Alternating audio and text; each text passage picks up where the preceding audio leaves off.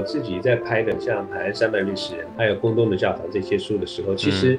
我觉得只要是故事的话，都是从人开始的。好吧，就算是人是一个所谓的成为地球上的主宰的时候，因为他有文字，他有语言，他有不同的文化，那最重要是他有情感，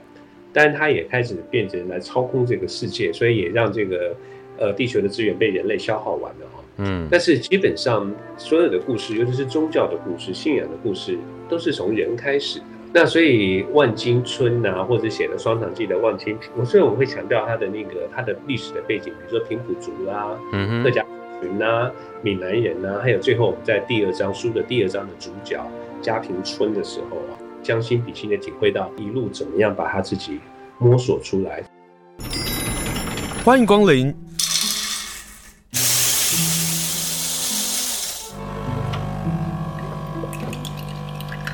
今天的盛情款待，请享用。读好书的时间，今天要跟大家分享哪一本好书呢？是由远流出版社所出版的书，书名啊、就叫做《双塘记：大武山下的盛唐传奇》，作者呢也是摄影大师，是范义顺。我们要跟范大哥来连线，范大哥好。呃，主持人好，呃，各位花东海岸的听众朋友们，大家好，很高兴，哎，这样的感觉像什么？像那个《一代宗师》里面章子怡所讲的哈，人生每一次的相遇都是久别重逢哦，哎，真的是真的，所以今天很高兴能够在跟青盛在原汁原味的花莲这样子的空中相逢，然后可以跟东海岸的朋友们、读者们打一声招呼。很 happy，尤其呃很 happy 啊，就是在一个新年的年度这样子。嗯，真的是新的年度可以跟发达哥来连线哦，因为发达哥曾经写过了几本书，其实跟我们东部还有一些关系，比如说宫东的教堂啦、啊，然后这些瑞士人呢、啊，对呀、啊，对对，这些让我们才发现说哇，我们的东海岸真的这么的美丽。但是啊，你最近出了这本书，由远流出版社所出版的书《双堂记》，就是两个教堂。你在你的序上面说了话啊，你说你本来没有想要出这一系列的书，是不是？就是说你目睹了现存体制当中的一些的问题，暗下了决心，往后不再碰触类似的题材。你知道我们在读书的时候，我真的很八卦，我就很好奇说发生了什么样的事情，能说的就说，不能说的 就暂且不说。嗯，这没有什么好说不说。我想一个人在一个信仰的追寻跟体现方面都有不同的表达方式啊、哦。嗯哼，我想就到现在仍然是这样。我是一个天主教徒，我不会否认我是一个天主教徒。而且事实上，呃，天主教的信仰对我的人生观、对我的价值观，我想很从小就像电脑一样 program 进了 program 进了我的脑海里头、哦。嗯，那我当然也很幸运，我在这个体制里面。成长长大，我认识很多的神父修女跟所谓很伟大的一些修道人啊。嗯，体制弄久了之后，就还是有人文上的这些人文上的一些缺失，这是每个机构都会有的问题啊。对，像当时来讲，就是我个人比较 frustrate 的地方，就是我在写完宫东的教堂之后，然后我觉得可以公开的讲，我想这个教堂你你也知道哈，嗯哼，它成为一个台湾很重要的一个建筑啊。对。那你看，他到今年为止，他现在开始有一点去做修复的可能哦。嗯。但是在我那个书出版的当时，其实我是很希望那个就是这个借的书的出版能够唤起社会的共识，重视这座摇摇欲坠的一个历史建筑。对。那我当时在写书来讲，我想在以做书的 promotion，在与书的威力跟效能上，它的效果都达到了。就比如说。这座建筑当时没有写出来书之前的时候，它就是孤立在一个宫东的校园里面啊。除了少数的建筑的学者跟专家还有学子们知道之外，它不为一般社会大众所熟知。嗯，那么所以后来就是把这个书写出来之后，我自己也非常的意外，就是它引起了这么大的共识跟回响。对，所以我就觉得说，它应该天经地义的哦，顺势推舟的呢。把这个教堂开始获得大家的共识，把它修复回去。因为当时来讲，无论是在财力的资源上，跟在人力的资源上，它是已经汇集成一个很大的力量。可是我想，就是在这个环境跟体制中，就是很多人大家可能想法不是跟我想法一样啊。嗯，所以后来就是我觉得他错过了很多的很好的时机。然后我觉得就是讲了一个比较不好听的一点，我觉得我们也看到了很多我们所熟知的这种。呃，官僚啦，嗯，啊，官僚的那个心态啦，嗯、还有就是得过且过的心态，嗯，所以后来就是我后来在做这本书，引起这么大回响之后，我反而觉得非常的受挫折哈，嗯，就是说我的理想，我的愿望，借着我的专业能力，我做到了哈，对，是他在社会的这方面，包括在我们宗教的体制方面，他没有跟上来，嗯哼。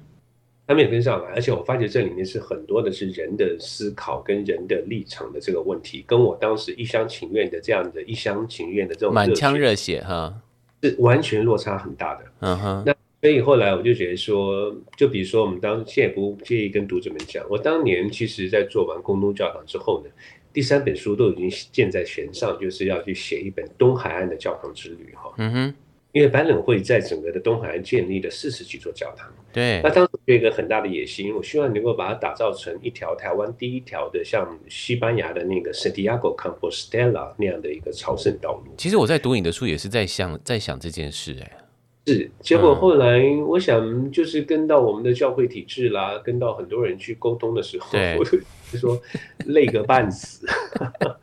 我我曾经有跟花莲的教会，然后我我也愿意讲啊，就是因为花莲教会其实有一个小小的博物馆，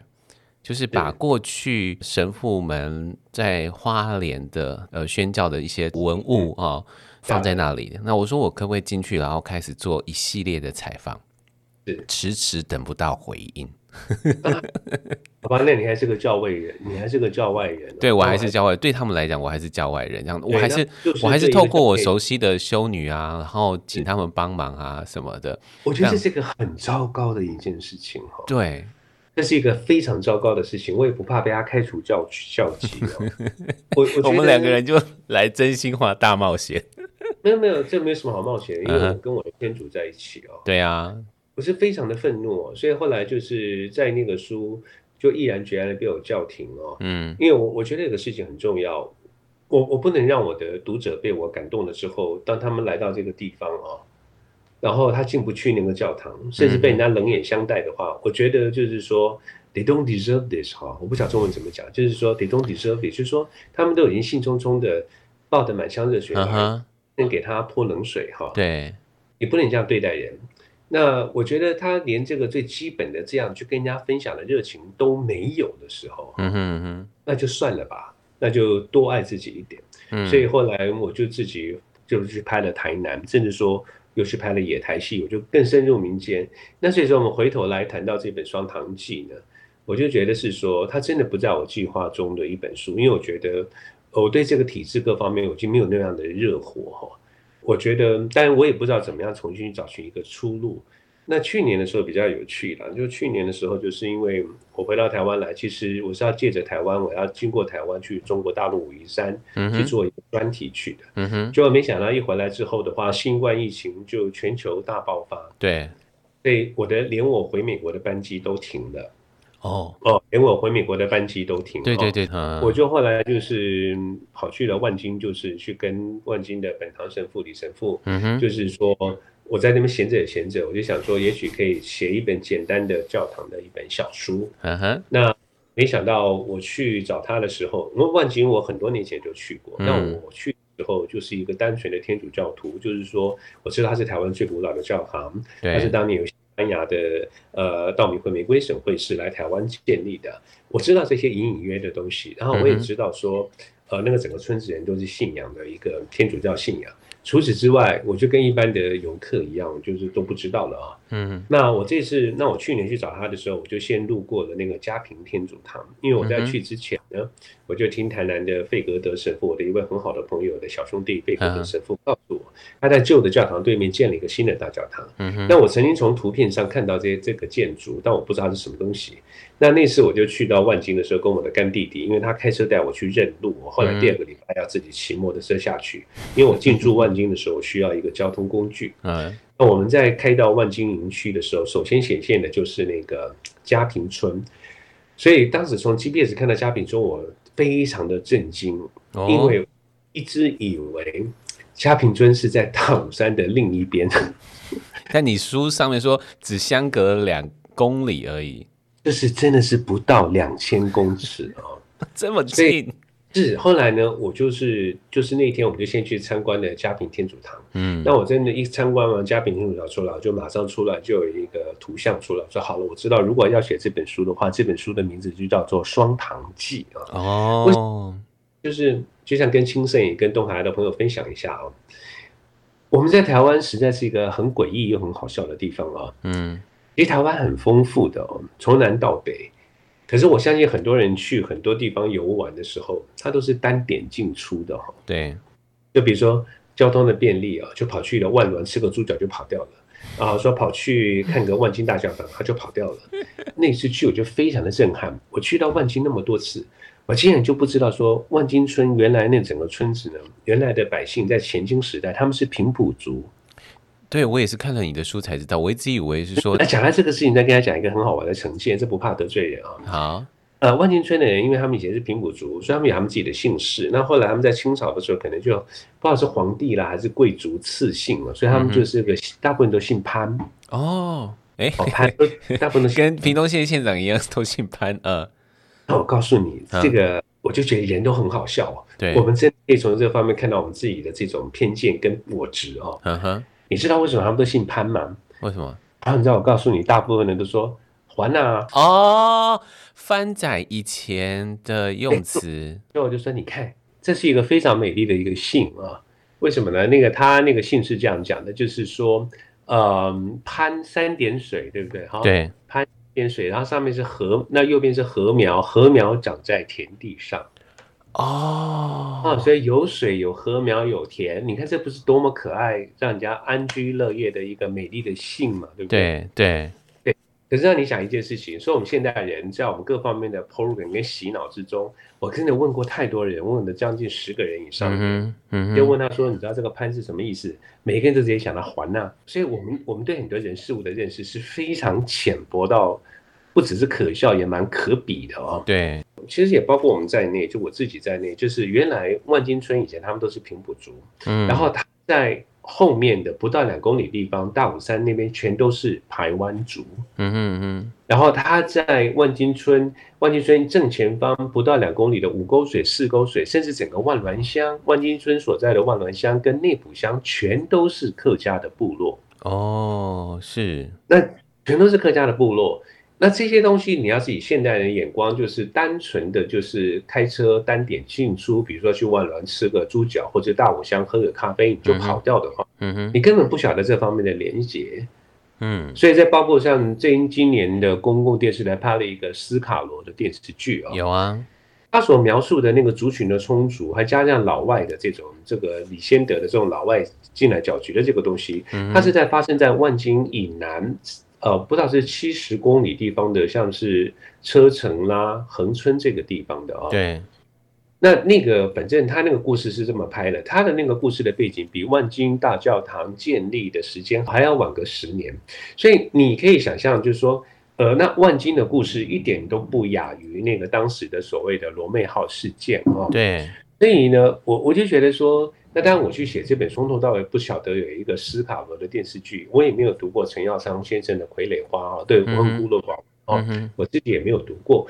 所以后来我真的是说，我去到万金的时候呢，我被这些我所知道的最基本的以前我不了解的这种族群的啦，还有宗教上的这种磨合啦，文化上的冲突啊，我觉得它非非常的吸引我，嗯。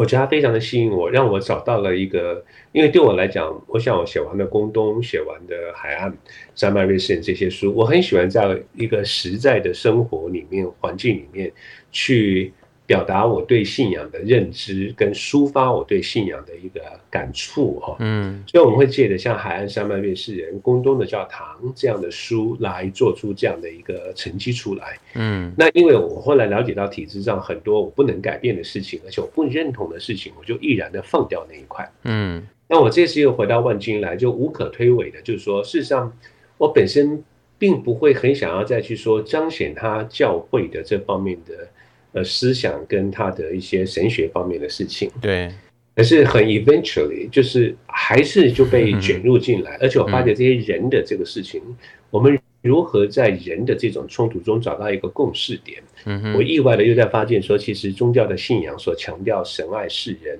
爱是什么的这样的宗教信仰，又能够帮助我们啊，帮助我重新对焦这一块。很多人不知道的台湾历史沿革跟它的变化，这样子就是这样讲起来有点笼统，但是它是整个的一个很大的一个震撼哈，所以我就重新借着一个摄影跟文字呢重新对焦，然后借着一本书的方式呢来跟我的读者们聊天跟对谈。嗯，很好奇一件事情，为什么倒是到了屏东那里的颜色的问题吗？你这次的作品的颜色真的变得好丰富哦。然后，比如说，呃，富有拉丁殖民情调的万金大教堂跟它的庭院，这张拍下来，要另外一个是，呃，它可能是侧拍那个画面是万金大教堂的南面墙与庭院。我不用出国，我不用去西班牙，我我在老师的画面里头看到了不一样的万金教堂。事实上。谢谢你的观察，你的观察很正确。那你要是再看到后面的那个两千公尺不到的家坪，那更要眼花缭乱了哦。对 对对，那个我们待会讲。其实它这个东西来讲，你真的讲讲的事情，其实台湾的民间信仰的庙宇都是五颜六色的嘛。对，就是我们大家都习惯的，但我们可能很很少看到一个天主教的教堂里面有这么样的一个丰丰盛的这样表情出来。嗯，那我想这个方面来讲，第一个它本身就是。很有这方面的这样的色彩，本身就是很丰富的。对。可是我想，可能在我在在我真正在创作这本书之前的时候呢，我可能就是路过看看我就跑掉的哈。那我一直到这次要拍摄它的时候，就像你刚刚注意到的事情，我就会想要说，怎么样去真正的把我所领受到的那份感觉把它表达出来。嗯。事实上，我觉得万金大教堂它的建筑本来就是很典型的十八、十九世纪。欧洲也是西班牙式的殖民地式的殖民殖民地式的宗教的那种建筑物，对，建的是后期巴洛克的风采，但是它里面也有碉堡，又有很多方面的功能在那里面。嗯，所以你刚刚看的那张照片当然很有意思，那张照片是我从神父的宿舍大楼的二楼拍过去的，而且在清晨，那那那个望京大教堂也是沿用了欧洲大教堂的建筑的那个方位手法。因为欧洲有名的大教堂一定是坐东朝西，哈，坐东朝西，就是它的不是往东边，往东边的意思是为什么？因为对欧洲来讲，耶路撒冷在东方，哦，它一定是坐东朝西，所以很多读者就问我说，如果要拍那个欧洲大教堂的那个什么时候去拍最好？我说，如果你想拍西正面的话，当然是下午去拍，因为它的黄昏最后一道光线一定停留在正门上，对，那它黎明的第一道光线一定是从它的。东边的半圆顶式那张，就是从东边太阳升起，所以那张照片你所注意到，也就是在万金的清晨哈。对，所以它那个太阳是从大武山后升起这样子。哦。对我们就是我，我觉得一件事情，亲身问到我点很好玩，谢谢你注意到这件事情。其实我还是就是这样讲，我们稍微带一点旅游的感觉啊。去到这个地方的时候，就看你是挑哪一个时间去去啊。嗯哼，我是很鼓励大家能够真的把心放下来，真正的把自己完全放在那个环境里面，整个这样万金家坪跟我家坪附近的教堂所提到都走一圈，一天都走得完。嗯，那如果你要觉得一天不够的话，你愿意再花一个晨昏夕阳哦。嗯，我相信你应该可以看到的东西不比我少，甚至比我还要多。嗯，那我们自己今天你所注意到这些画面色彩，不是一个摄影师刻意制造出来的，而是说，因为我们待的时间比较长，我们有那个时间去领会到它每个不同的呃时空环境中它的颜色的变化，它的各方面。就比如说你现在所看到的这里面的教堂呢，大部分都是已经有点斑驳点点的。有啊，嗯，也不过七年前呢，当我二零一五年曾经去拍过一次。他那个教堂当时是重新被县政府赞助的，是花了几百万重新油漆了一遍，嗯，是雪白的，嗯，所以那时候拍的照片又跟现在又不一样。那另外一个事情就是我去年犯了一个很大的错误，我当时都以为万金村呢，呃，最好的季节应该是秋天，结果我错了。其实万金村你要每天去看到那个教堂，很富有地中海风情式的教堂，你最好就夏天大热天时候去，哇。那很热，热死你。可是 它的热是为什么？它每一天都艳阳高照。每一天都艳阳高照，然后它的天空是蓝到不行的哦。那我因为在欧美，我在美东住久了，我们在美东在欧洲的地方的话，真正的天呢，都是要秋天才是最漂亮的。是是是是，我第一次是这样认为，后来我后来才知道，它最漂亮的时候是夏天。就我在夏天的时候躲在台南写书，因为台南就够热了，那屏东更会吓死人。可是后来才，因为那时候我才知道，说我犯了一个致命错误，为什么呢？我从台南。台南我住的地方，因为我住在永康那个地方，如果我登上一个高楼呢，我可以轻易的看到大武山。嗯，那我在秋冬反而看不到。我在那个夏天的时候，天天都看到大武山。所以当我秋天十月份我重新进驻万金村的时候，嗯哼，看不到那个那个蓝天的时候，我才问当地的村民，他说最漂亮的季节是夏天，热得不得了。那那个太武山是清脆的。那后面的蓝天蓝到不行，所以当你要拍照呢，你要加个偏光镜，你真的会让他以为你在地中海的某一个小小城市。今天要非常谢谢范逸顺范大哥哦，跟我们透露了到万金拍教堂的时候，最美的时候是倒影在哪里。今天跟大家分享就是由远流出版社所出版的《双堂记》，范大哥这个书里放了很多的人，比如说有一张是圣像之屋。对，哎呦，那个好好看，先生的名声先生，对对，那个好神奇哦！我万万没有想到有人家里放这么多的圣像，哎，很好玩哦。对，他可能大大小小有上上千个，我觉得有哦。对，就是信仰的坚定，这个是在那个古朴的这个先生身上可以看得到，而且他还穿了一个。圣母玛利亚的那个抱着圣婴的那个 T 恤，好夸张啊！我们刚刚讲到了万金，接下来我们来谈谈家贫，因为家贫呢，你放了很多的部分啊，其实是在人的身上，是。在那些可爱的信众上，这个非常的美丽斑斓而多彩的教堂呢，你你你 focus 是在那个人的身上，这个是我我觉得很有意思的地方。我觉得这样好不好？我自己在拍的像《海岸山脉历史人》还有《宫东的教堂》这些书的时候，其实我觉得只要是故事的话，都是从人开始的嘛。对，因为好吧，就算是人是一个所谓的成为地球上的主宰的时候，因为他有文字，他有语言，他有不同的文化，那最重要是他有情感，但他也开始变成来操控这个世界，所以也让这个呃地球的资源被人类消耗完了。嗯，但是基本上所有的故事，尤其是宗教的故事、信仰的故事，都是从人开始的。嗯哼，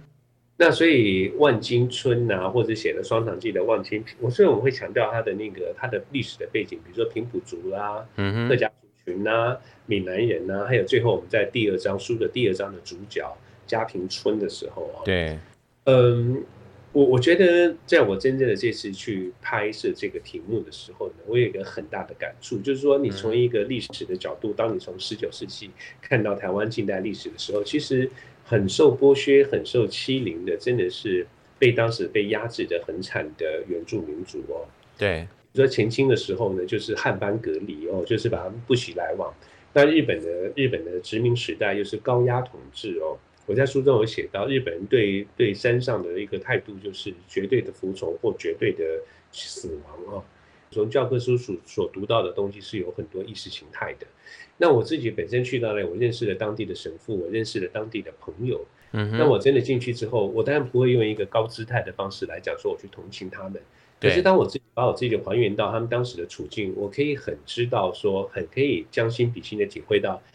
他们一路怎么样把他自己。摸索出来，重新在这块土地上完整再去建立他自己的自尊，对自己的文化、对自己的信仰重新再重新建构的一个过程。我觉得那是一个非常了不起也非常心酸的一个历程。嗯，所以当我看到了一个嘉平天主堂新盖的嘉平天主堂，用了很多大量的原住民的元素，我们可以讲它非常，可以说它不成熟也好，可是它能够这样的表现出来，我觉得那是一个了不起的事情。尤其是嘉平天主堂搞了半天的，它竟然是台湾。天主教会第一个在原住民部落中新建的天主教堂，所以它有它的历史跟文化跟信仰上的意义。那我们那个教堂的主导者杜永雄杜神父哦，对，再重新建构这些当年由西班牙传教士的，因为这些教堂有当年他们建立的时候都已经年老失修了哈，嗯，所以当他有机会重新翻修这些教堂的时候，他就拿他自己的文化的很多的元素哦放进来，对，那这个过程当然你会觉得它非常有趣，但另外一方面来讲，一个将心比心的过程，就可以体会到说。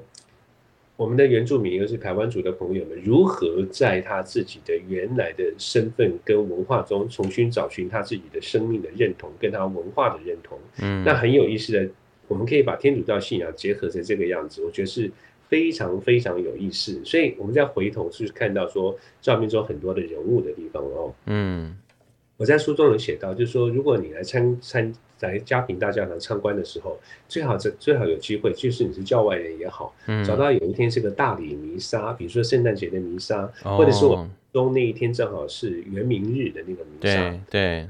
对，大武山的整个的各个村落的教堂，比如说从雾台的、从三地美的都来了，对，他们村落就穿着自己最漂亮的衣服哦。所以那天在那个弥撒中，很多那个人物照片是在那个大理弥撒中拍来的。嗯嗯，因为他们该来的都来了，然后从男人、女人、的大人、小孩都盛装出席。对，所以书中自然会写到那个文字写得很动人，就是说，呃，其实每一个人都有一个非常漂亮的跟高贵的灵魂哈。嗯，今天在做这本书中，除了强调它的艺术的结构之外，我当然放了很多的人物的照片进来。那那个也不是刻意的，而是说，因为他们真的都很好看。我事实 上如果跟他们很好看，真的很好看，真的很好看。嗯，如果成为他们的朋友的话，开玩笑，那不是拍翻了哦。每一个 footage 就是几百个人 海拉在一个一个一个 folder 里头来。对。但我个人来讲，就是所以我想谢谢清盛也注意到，就是你所注意到是这些照片的人物很美。嗯。其实我觉得信仰本身的一个最后的体现，嗯。它一定是跟人有关系的，嗯，所以当我们看觉到这些人这么美的时候，各方面说，其实这个去看他的角度，也不是自己与生俱来的，肯定也是在信仰中的一个陶冶之中。我们在信仰中会强调人有灵魂，哈，嗯，然后这个灵魂是上帝借着他自己形象造成的，哦，借着他自己形象所创作的一个人出来，对，其实这是一个很抽象的，也不需要去证明的一种神学观。但是当你有这样的一个视野的时候，你会很轻易的把你的周遭的人都当做是一个可喜的、一个可可以去拥抱的一个兄弟姐妹。嗯，哦，所以在《双堂记》这本书之中呢，其实要散播的讯息，就包括第三章写了一个神父的故事。对，那个要散播的讯息，也都不外乎就是去爱你自己，爱你周遭的人。那么，我觉得我们今天在台湾社会有一个非常悲哀的地方。呃，比如说万金村离那个嘉平村只有两两千两公里不到。对。可是我常跟读者们讲，这个两公里不到的距离，他花了一百年才把这个信仰传进去。你会觉得那个时空背景跟他的这样交错，实在有点荒谬。对。可是，在以二十一世纪的今天来讲，我们今天人跟人的距离也是够遥远的。嗯。就比如说前两个礼拜不是公投嘛？对对对对对对。就跟我朋友就说何以见得呢？你为什么这样的立论？我就跟我的朋友讲说。你看那个公投，我们现在人跟人之间有时候在讨论社交话题，就不要讲别的，就只要先问你，你是蓝的还是绿的？你是同意还是不同意？对对对对对对对对，就是，所以这是一个很台湾的一个宿命，跟一个我我就是公开的讲，我觉得台湾的政客是很恶质的，嗯，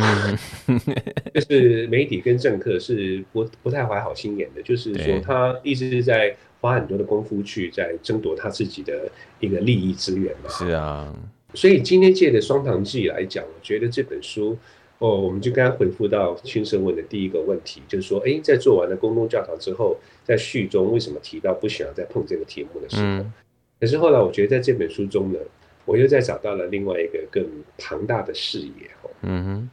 重新又怎么来对焦看待自己，看待自己的教会，看待自己的信仰，跟看待自己的亲人，看待自己的家乡。那当然，我觉得这些故事都是做不完的，就是说。光去到一个万金教堂，又牵扯出来一本这么有意思的书。对，嗯、那我我只有给我自己一个期许，我们还有很多东西不知道的哈。那么我觉得这个部分呢，就是很值得大家花时间、花功夫呢，不要浪费时间在很多不良的媒体上的那种八卦上的讨论。嗯，真的再多去跑一跑的时候，呃，如果这本书有达到这方面的能量，就是又在提供一个新的故事背景，就像当时去讲宫东的教堂一样的那样的一个方式的话呢，嗯，我就非常的高兴了。最后一个问题啊，我我真的要问啊，这个第三篇我容听众朋友您自己去看，因为那个是范逸顺范大哥呢，他很想要说的部分，可是我觉得那个要您自己看，容我刻意的不提。刚刚范大哥有提到了一点点哦，希望大家能够去读读。我最后呢要问那个石板浮雕，就是祭堂右侧的石板浮雕，那个是非常对我来讲。有震撼到，然后有意义到，那也是我们在今天在访谈当中，人跟人，或者是族群跟外来，或者是政治的这个很重要的一个关系，可不可以跟我们稍微介绍一下这个祭台右侧墙面的石板浮雕？在嘉平天主堂呢，在祭堂的右侧，就是杜永雄神父呢亲自做了一个很有意思的一个浮雕。那个浮雕就是因为这个教堂当年也是由西班牙传教士来来建立的嘛。对。所以这个大型的浮浮那个石板浮雕呢，就是写到他们当时的那个西班牙道明会玫瑰省的传教士跟台湾族的初次的相遇嘛，哈，嗯，那这个石雕上面是这样，十字架的右边呢，就是说，呃，他一个一个西班牙传教士，一个就是说前清时候到这边开教的郭德纲神父嘛，对对，他在左。这原住民的头目，那他们在下面的尺寸比较小的人物呢，就是包括了以前万金大教堂的包德良神父跟台湾族的头目刘春梅女士啊。不过你看他这场相遇太好玩了，就是说西方传教士带来的酒啊、糖啊、盐啊、牛奶跟礼物哦，台湾族带来的就是野凤梨、山猪肉、槟榔跟鱼哦。对，啊，我觉得人跟人之间的相聚，如果。东西方不同的信仰、不同的文化，用这样的实质的，能够去真的丰富人的生命的生活的这样的相遇，带跟这样的礼物过来，实在是很美丽的事情哦。嗯，它不会像是现代人带的是刀枪跟武器，我找你算账来了。对啊，我我非常喜欢神父科的这个图，它其实是，而且它那个这个大型的浮雕呢，它那个你看在人物的上面，右边有一条狗，代表道明会的一个，他们是上帝的忠狗嘛，哈。那左边又是一个象征的那个台湾族的那个大老鹰哈，对，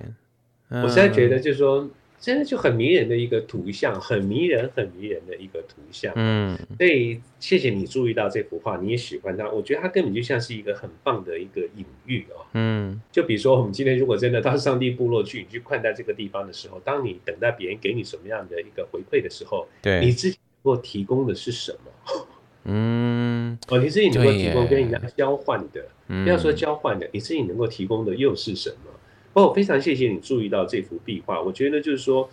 很谢谢你注意到这个书读的这么仔细的时候，就像这本书我自己老王卖瓜一点哦，我个人觉得它的能量是很强的一本书。对，